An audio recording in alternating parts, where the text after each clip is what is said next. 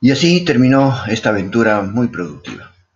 Quisiéramos agradecer la participación activa de todo nuestro grupo Scout, desde nuestro jefe de grupo Aníbal Rodríguez, los jefes y coordinadores de cada unidad, los chicos de la manada, tropa, comunidad y clan, y también los padres que nos apoyaron en todo momento para que esta actividad sea exitosa.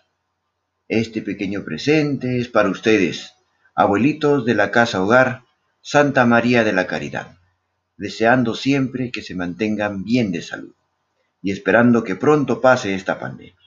Un abrazo virtual y para nosotros, misión cumplida y como siempre, avanzar.